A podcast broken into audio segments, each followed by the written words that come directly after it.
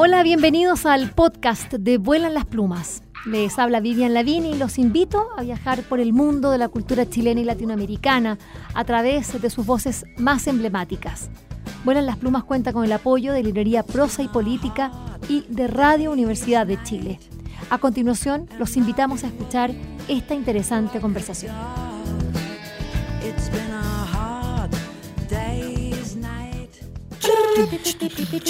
Entre prosa y política. Conversaciones con la librera y editora Berta Concha.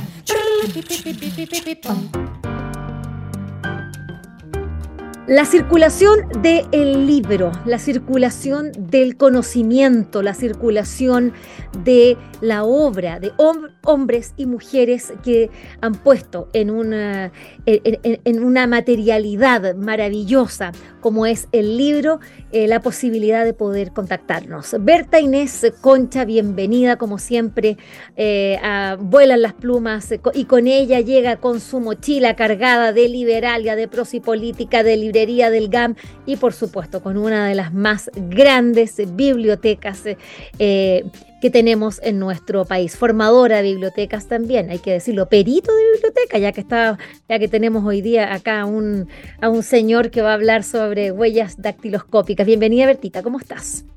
Hola, muy bien, muy bien, aprontándonos para este domingo, el 23 de abril, aunque es el mes del libro, el 23 culmina, ¿no? Y yo me quedé muy improntada con la celebración San Jordi en Barcelona, que es tan bella, tan romántica con la rosa roja, ¿no? de la pasión, del amor, de, la amistad, y con el regalo de un libro y con este fervor popular que despierta el libro, que es una cosa insólita. Nosotros aquí tenemos que así con, inducir con mucho esfuerzo, e ir induciendo, y en eso supongo yo que estamos, ¿no? Pero cómo ha costado de nuevo emplazar el libro en nuestra sociedad. Yo te digo que eso hace 50 años no era así. Bueno, esos son eh, los cambios y, el trabajo que nosotros estamos haciendo acá en Volar las Plumas, dando cuenta de estas nuevas formas de circulación del conocimiento eh, y, por supuesto, de, los libros dentro de ellos, que son el, soporte principal hoy día del conocimiento y del pensamiento crítico. Eh, Berta, tú hablabas de esa flor y de ese libro, bueno, es el logo de Liberalia, pues esa. Sí, sí, la rosa y el libro. Mm. Oye, pero va, va, a haber una. ustedes, como Liberalia, van a estar allí celebrando de manera modesta, pero celebrando, ¿no? Este, este domingo 23 de abril. Sí, claro, mira, esto va a ser en la calle, en, en, en, Orrego ahí en Providencia, donde siempre se ha hecho, los catalanes hacen, o los descendientes de catalanes acá, hacen una fiesta que en algún momento estuvo llena de castellers y se bailaban y había sardanas y qué sé yo. Pero después de la pandemia, los grupos de castellers, de estos chicos que hacen castillos humanos, eh, se empezaron a dispersar y no se ha vuelto a retomar. Pero de todas maneras va a estar lleno de libros catalanes que he traído, ¿no? Y va a estar llena, lleno, y que tengo aquí normalmente, porque sí tengo un stock eh, constante de libros en catalán eh, y de cultura catalana y, va a estar también lleno de butifarras y todas las cosas estas para el alma y para el cuerpo que los catalanes combinan de manera tan genial. Y claro, celebrar, celebrar el Día del Libro. Para el coco, el alma y el cuerpo, ¿me entiendes? Así, Esa es la gracia. Pero, pero sobre todo celebrar, ¿no, Berta? Em, celebrar. Como decíamos, el libro del el, Día del Libro y del Derecho de Autor. Eh, para mí es muy importante señalar eh, respecto del derecho de autor eh, para eso eh, hay una institución importante que es ADEL, que es la Sociedad de Derechos de las Letras, es la única entidad de gestión que en este minuto está trabajando y eh, luchando porque los derechos de autor sean respetados, sean conocidos en nuestro país, ni los propios autores, porque nuestra formación en ese sentido es muy débil, tendemos a desconfiar y claro, cómo no, cuando se vulneran esos derechos de manera masiva, eh, muchas veces por desconocimiento. No siempre hay que suponer que esto, se trata de querer eh, que, que, haya dolo, pero sí hay claramente una vulneración a estos derechos eh, muy grande, incluso el propio Estado muchas veces no se da ni cuenta de, de, qué manera está, está, vulnerando los derechos de los autores al permitir que se reproduzcan de manera masiva libros, por claro, por el acceso, pero eso no significa que eso tiene que pasar por sobre la propiedad de otros. Eh, esta ha sido una discusión tan, tan vieja en nuestra historia, en estos 50 años de, ese golpe tremendo que, que, rompió una tradición democrática y que justamente la, la lucha en ese minuto era cuánta libertad, cuánta igualdad, pero esa libertad y esa igualdad se tienen que conjugar con el respeto a los derechos adquiridos, como es el derecho de autor. Berta. Mira, y yo te, yo te felicito de todo corazón porque sé que tú participas muy, muy, muy activamente y con mucho compromiso en SADEL y te digo que SADEL se ha hecho notar. Se ha hecho notar, de verdad, ¿no? O sea, de repente surgió algo inesperado yo no, mira, yo acostumbrada a otro régimen en, Estados Unidos o en, España, respeto los derechos autorales, las instituciones que los, cuidan, ¿me entiendes? En fin, de repente llego acá y es tierra de nadie. ¿no? Entonces, eh, de repente, a lo largo de muchos años fue oscuro, oscuro y de pronto se hizo una pequeña luz cuando Sadel interviene y empieza a defender y a hacer pública la reivindicación de esto. Ha sido extraordinario, maravilloso y los felicito con toda mi alma. Gracias, Berta. Hay que reconocer que esto es un trabajo absolutamente colectivo. Allí estamos autoras, autores, editoras y editores. Es un, es un espacio bastante inusual porque allí eh, sabemos que entre los editores y los autores muchas veces hay tensiones, pero yo creo que esas tensiones derivan en el desconocimiento, el no, eh, en, no saber muchas veces cómo actuar eh, para fortalecer una industria. Y por eso me gustaría que habláramos de cómo circula el libro Berta, tú eres una mujer que tiene tanto conocimiento, que librera, eh, editora, eh, hasta decimera, pues, y no solamente... Hasta lectora, hasta lectora. lectora sobre todo, pero imagínate, hablemos de esa circulación, porque uno de los, cuando tú decías hace 50 años o hace más, antes, no costaba convencer a la gente para que leyera, porque eso era natural regalar un libro, era, era, era, era, era obvio. Bueno, algo pasó, algo se rompió. ¿Cómo? bueno, ya sabemos que son muchos los factores, pero ¿qué es lo que urgentemente tenemos hoy día que empezar a fortalecer para que el libro circule en Chile y en Latinoamérica, Berta? Mira, bueno, hay un, eh, se puede esto enfocar desde diferentes ángulos, ¿no? Y hay una política de la lectura y el libro que ojalá vaya sedimentándose y, actualizándose y, energizándose y descubriendo también formas reales, concretas de eh, fomentar y promocionar la lectura y el libro, ¿no? Eh, sobre todo, y te digo, la lectura antes que el libro, aunque el libro está después. ¿No? Pero la lectura es algo que se ha abandonado. Entonces, bueno, hay muchas, muchas formas, ¿no? Eh, primero, yo creo que hay una cosa de libertad real en la circulación del libro a lo, ancho del mundo, ¿entiendes? No se pueden poner, eh, no se pueden poner este, cercas al campo, ¿no? Eh, y una forma de poner cercos al campo es la catastrófica medida que hizo, por ejemplo, Argentina, limitando el ingreso de libros extranjeros. Las maravillosas librerías que había en calle Corrientes antes ahora son librerías de saldo, ¿entiendes? Se desactivó en buena medida toda la industria del libro en Argentina que ha estado renaciendo de a poco ahora, desde hace un par de años a esta parte.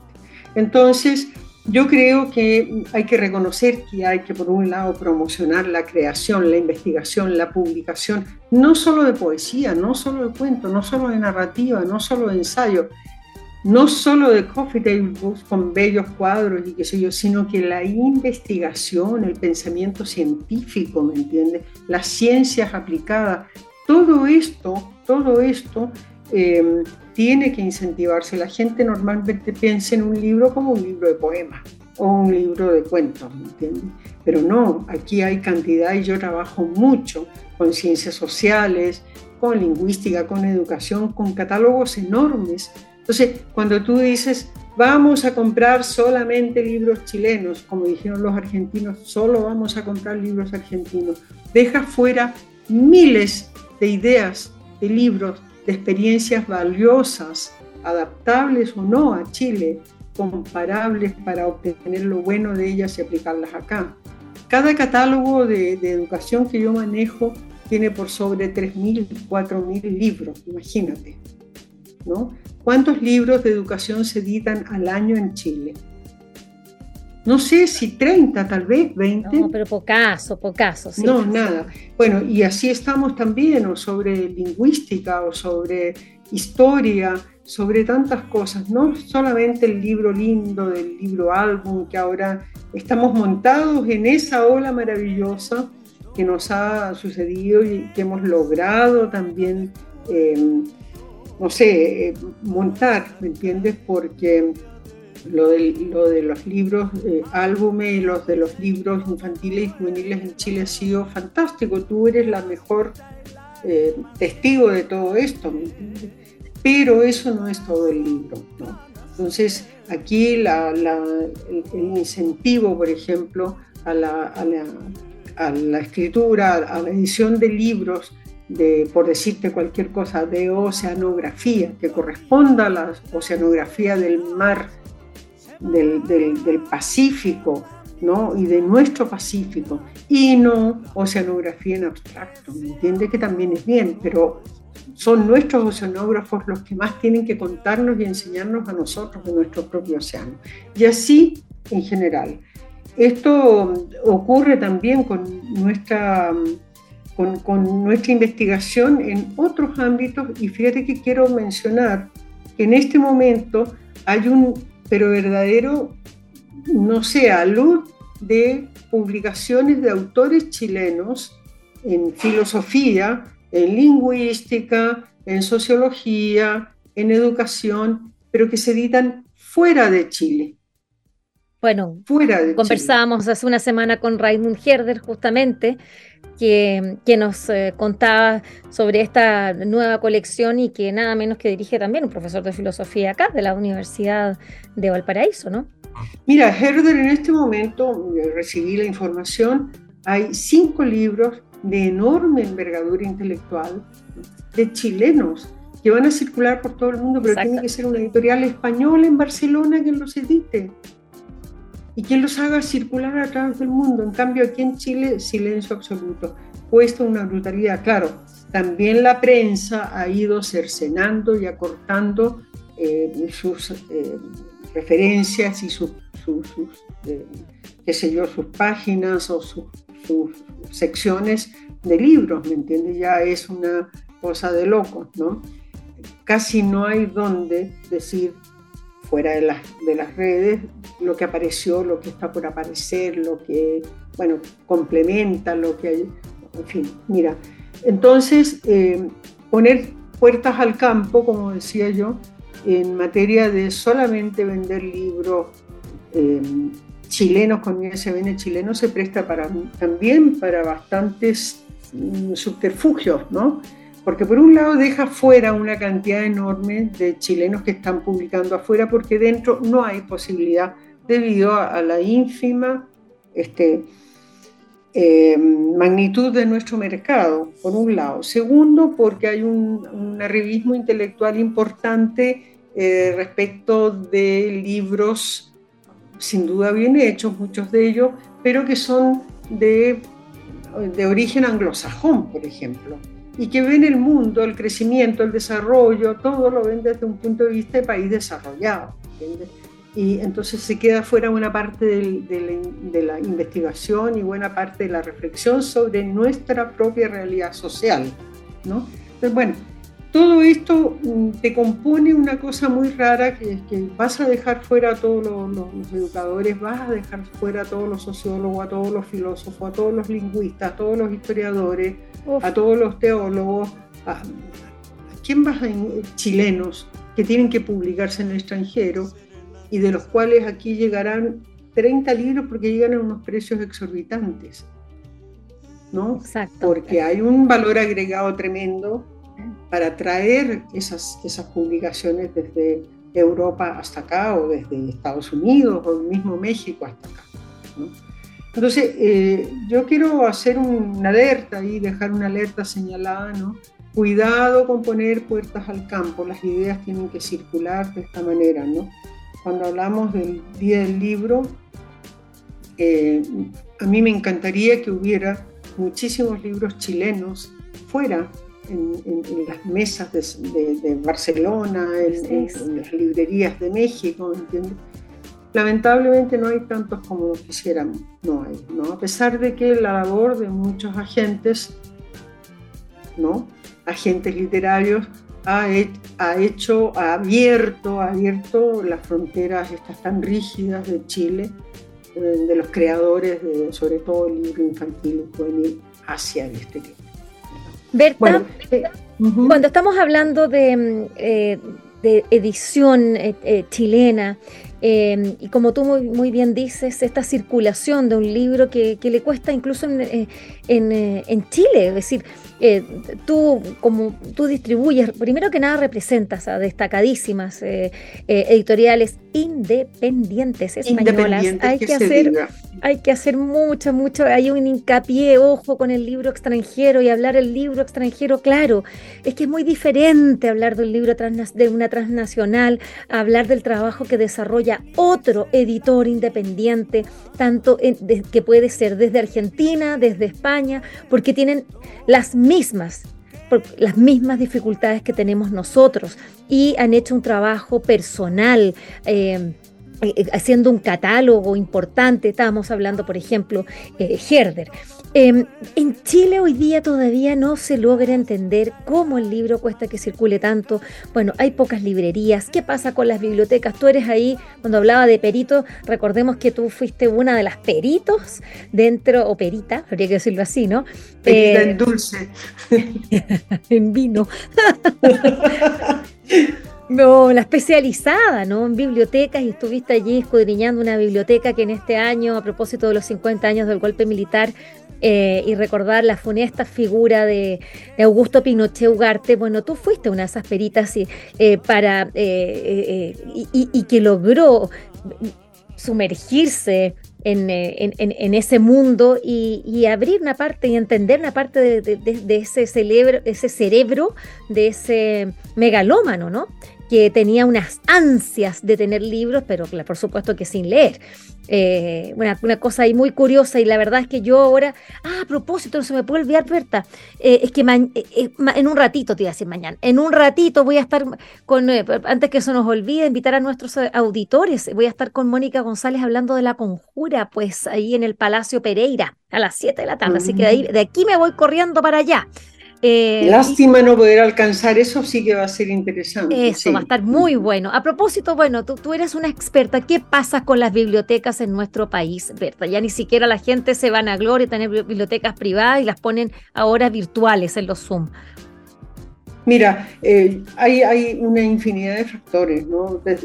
inclusive en este momento en las bibliotecas privadas las casas no están hechas, los departamentos de 40, 50 metros cuadrados para los jóvenes no están hechos para albergar ni siquiera un estante con libros, ¿entiendes? Esa es la verdad. Bueno, se podría suplir esto con muchas bibliotecas. Tenemos algo más de 400 bibliotecas en el país públicas, ¿no? Debieran ser tal vez 1.500, 2.000, ¿me entiendes? Eh, pero claro, todo esto es una inversión fuerte y hay que formar bibliotecólogos. Y claro, también eh, se, terminaron las escuelas de bibliotecología eh, cuando, hace 50 años, se terminó el pedagógico, se terminó todo eso, ¿no? Entonces, las escuelas de bibliotecología en este momento son tres, cuatro, se cuentan con la mano, ¿no? Eh, no hay bibliotecólogo. Eh, las maravillosas 11.000 y tantas bibliotecas escolares tienen una virtud extraordinaria, pero tampoco son libros especializados, eh, son libros para niños, para jóvenes, ¿no? eventualmente tienen alguna colección para maestros, pero son de todas maneras bibliotecas que no están, no, no hay gente, no hay bibliotecólogos, no hay, no hay gente mediadora de la lectura hay muy pocos, en este momento es un punto álgido. Tenemos que formar mediadores, tenemos que formar mediadores y eso pasa por incluir probablemente en los currícula de, pedagogía, de parvularias, por lo menos un semestre con nociones básicas de técnico bibliotecológico o técnico eh, o, profesional de la, de la biblioteca. En las bibliotecas académicas también se ha separado tajantemente la función del prescriptor, que es el profesor o el investigador que pide un libro, de la función absolutamente operativa administrativa, que es adquirir un libro. Entonces, sacrificando muchas veces em, los contenidos, la gente en las bibliotecas académicas compra incluso poquitos libros porque, y, con muchas dificultades los traen desde fuera, ¿me entiendes? Es decir, no puede haber ni siquiera en las bibliotecas buenas, las colecciones han disminuido de manera sustantiva, de verdad.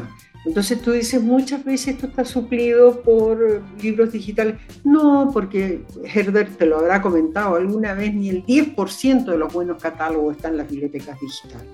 A mí me parece genial un libro de anatomía en una biblioteca digital, todos estos libros referenciales son maravillosos.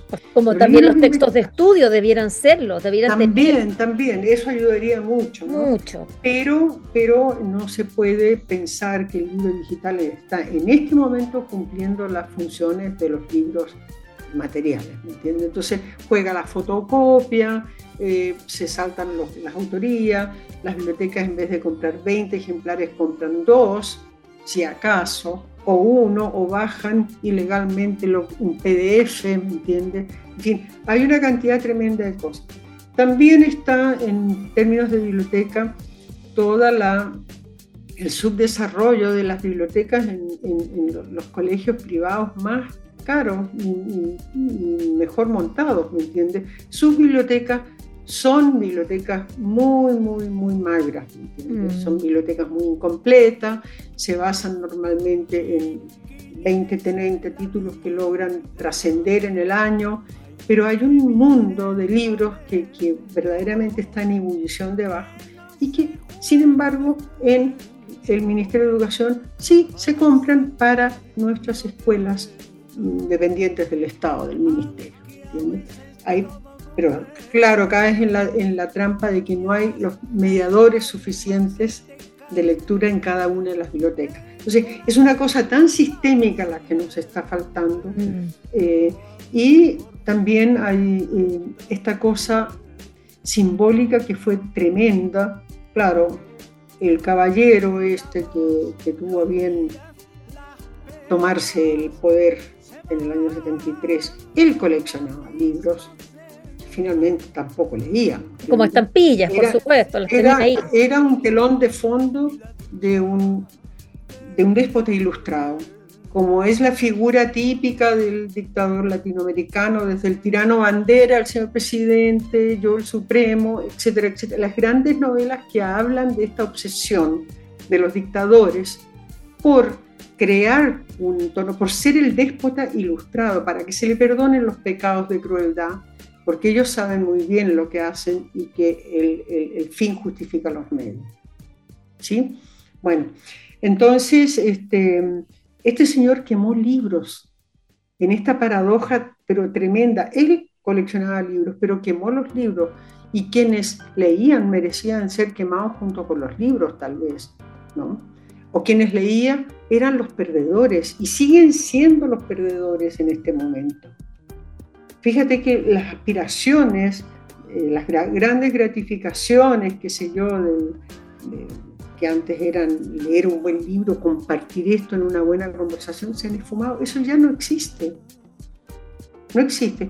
Los chicos jóvenes conversan a través y se, se comunican a través de las redes, pero esta, esta cosa, este hábito maravilloso de intercambiar ideas profundas y de analizar en conjunto después de leer en un acto muy solitario, tú socializabas todo, hacías tejido social con todo esto. Bueno, todo esto desapareció.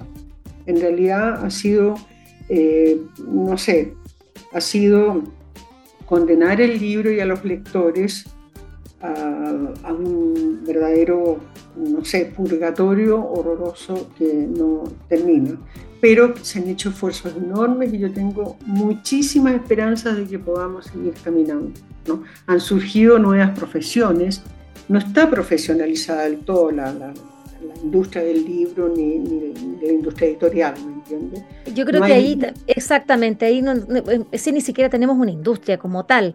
Eh, lo que tenemos son usos eh, de corte industrial. Emprendimientos. Claro, pero, pero así como industria nacional, eh, editorial, no.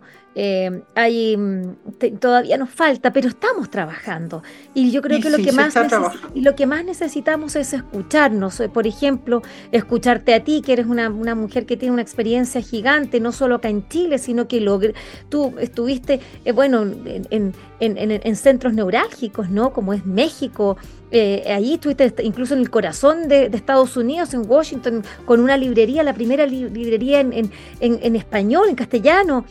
No, y era distribuidora para todo Estados Unidos, además. Para, yo, yo tenía directa conexión con las bibliotecas académicas de Estados Unidos, ¿no?